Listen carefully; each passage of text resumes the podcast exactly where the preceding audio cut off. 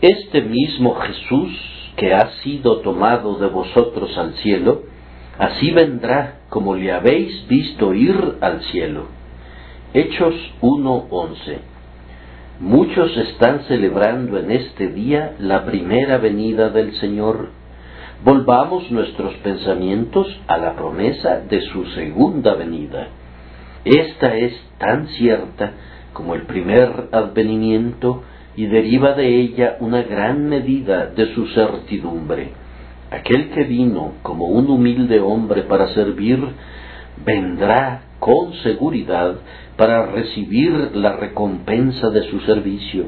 Aquel que vino para sufrir, no se demorará en venir para reinar.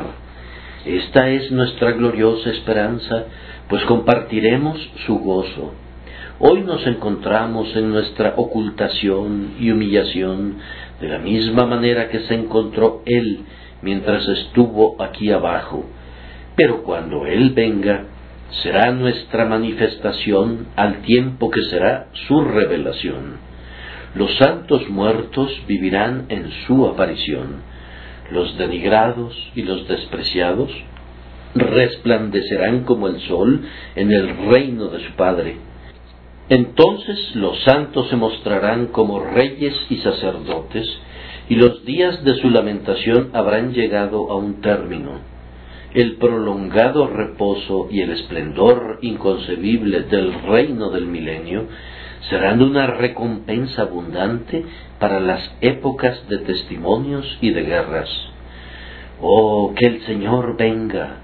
Él viene, él viene en camino y se aproxima rápidamente.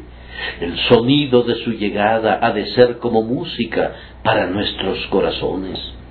Que tañan las campanas de la esperanza.